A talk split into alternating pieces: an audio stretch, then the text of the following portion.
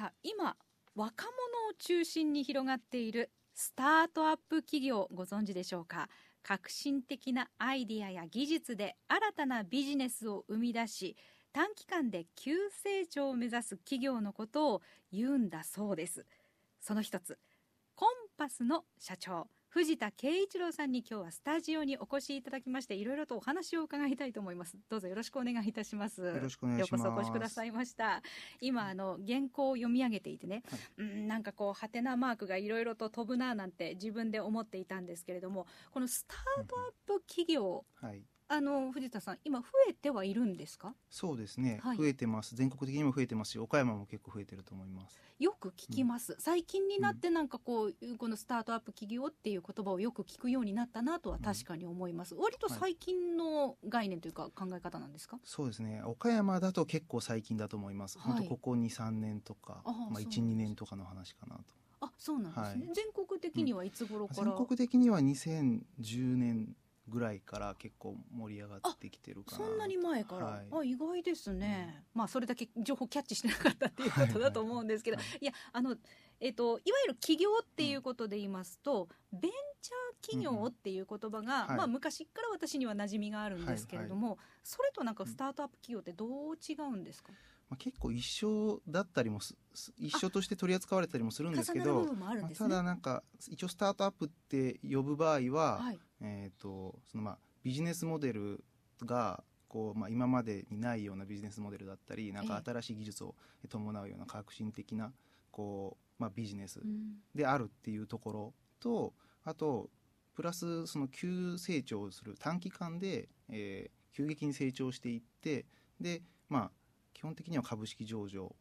ないしはまあ M&A による売却っていうところを狙っていくようなそういう事業体ですね。なのであのまあ、一般的な企業と大きく違う点としては、ええ、その資金調達方法が、はい、えー、まあ、銀行さんとか、まあ、融資みたいなものから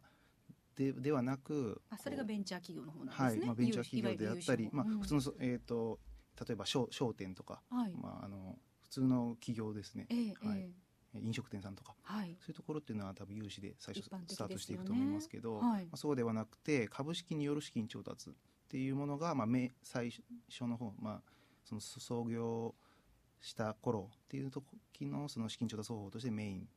になるっていうのが結構違うところです、ね、えー、若い人たちにも結構このスタートアップ企業をこう目指したいんだみたいな人多くなってるようですか？感覚として。そう少しずつあのそういう機運が高まってきていて、はい、岡山でも20代前半とか、まあ、ないし10代の、えー、起業家っていうのが少しずつこう生まれていってるような感じはしていますなんだ、はい、やっぱりじゃあ一つのこう、うん、まあ、ムーブメントというかねそういうカテゴリーができてきてるってことなんですよね。ね。はい、えで藤田さんも起業されている、うん、ということなんですね。そうですね。でそれが株式会社コンパスということなんですか、こちらはどんな会社なんですか、コンパスは地方学生にフォーカスした長期インターン求人プラットフォームやってまして、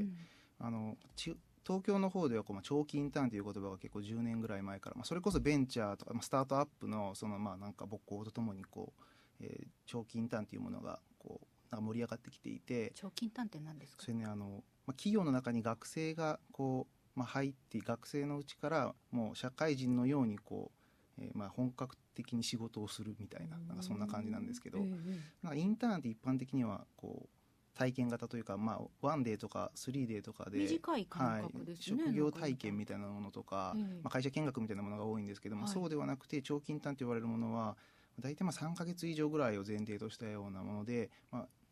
会社によっても本当社員さんと同じような感じでこう学生が働くみたいな。そういうようなものを長期インターンと呼ぶんですけど。長期のインターンってことですね、はい、そうですね。これがなかなかこう東京ですとまああの定着していて、うん、受け入れ口も多いですし、えええー、まあ、やりたい学生も多いんですけど、うん、えー、地方だと全然受け入れてくれる企業さんがいないので、まあ、ただ地方でもその、えーまあ、やりたい長期インターンをやりたい学生のうちからこう社会にに、まあ、飛び込んでいって、まあ、バリバリ、例えばまあ営業をやりたいとかプログラミングで何かサービスを作りたいとか、うん、そういうまあ意欲のある学生さんっていうのは地方にもいるんですけど、ええ、そういった学生さんの受け入れ口っていうのがまあちょっと前までななくてですね、まあ、今もまだまだ少ないんですけど、はい、そういうちょっと地方にいることによって、まあ、都市部にいる学生よりも機会が少ないとかその選択肢が少ないみたいなところっていうのをどうにかしたいなっていうことで、まあ、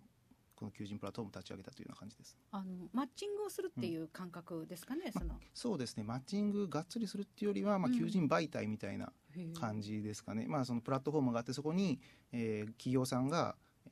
自社のインターン募集をまあ出してそれに学生さんが応募するっていうのとあと学生さんが登録している自分のプロフィール、まあ、こういったことに興味ありますとか、まあ、どこどこ大学ですとか、うん、あと学生の時にこういうことをやってきましたとか,、まあ、なんかそういったものを企業さんがこう学生さんのプロフィールを検索してでそこに対してスカウトを送るっていうようなことも可能になっています。そうなんですね、はい、えあの藤田さんこれから起業しようとしている人たちの支援も、じゃあされてるという、そうですね、うん、まさにコンパスとかもそういう過程の中であの意識の高いあのやる気のある学生さんと出会う機会が多かったから、まあ、始めたっていうところでもあるんですけどもともとその5年前ぐらいからそういう岡山にスタートアップの、まあ、文化を根付かせていこうっていうような活動をですね、ライフワーク的にやってまして、でまあ、それが今こうずっとまあやっていてでその中で、まあ、最初は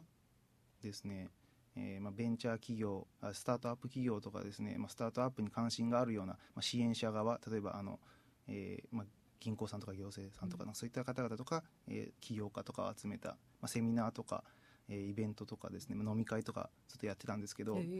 最近ではこう岡山市もですね、えー、岡山市からスタートアップ企業を生み出していこうみたいな流れがすごい強まってきていて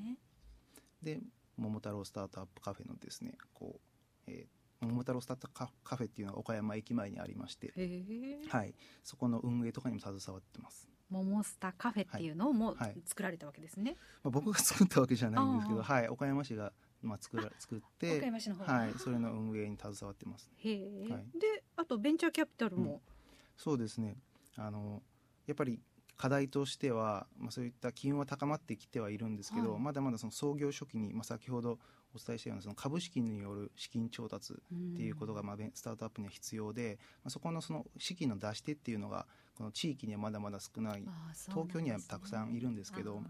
ていうところがやっぱりこうなかなかスタートアップが生まれにくいし、まあ、生まれ生まれても育ちにくいみたいなところの、まあ、一つの要因になってるなっていうところをずっと課題として感じていたんで、まあ、作ろうと思って今回その瀬戸内スタートアップスっていう名前で瀬戸内エリア、まあ、岡山を中心とした瀬戸内エリアのスタートアップ企業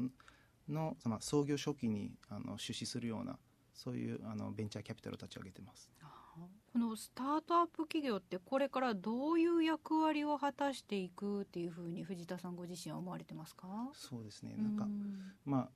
うん、よく言われるんで言うとやっぱりその新しい産業をこうエリアに、まあ、生むとかこの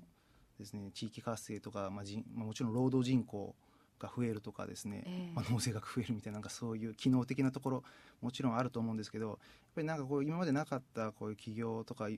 みたいなものがあのどんどん今定着していっている中で、えー、若者にも定着していっている中でなんかチャレンジするみたいなこう機運をこう、まあ、チャレンジすることをあ、まあ、当たり前に応援するみたいな機運が醸成されていって、こうなんか全体的にこう、まあ、街街全体がって言ったらちょっと大きな話になりますけど、まあ、ポジティブななんか空気になっていくんじゃないかなと思っていてそういう意味でなんかスタートアップ企業が増えていくこととか成長していくことっていうのはそのエリアにそういうなんかファン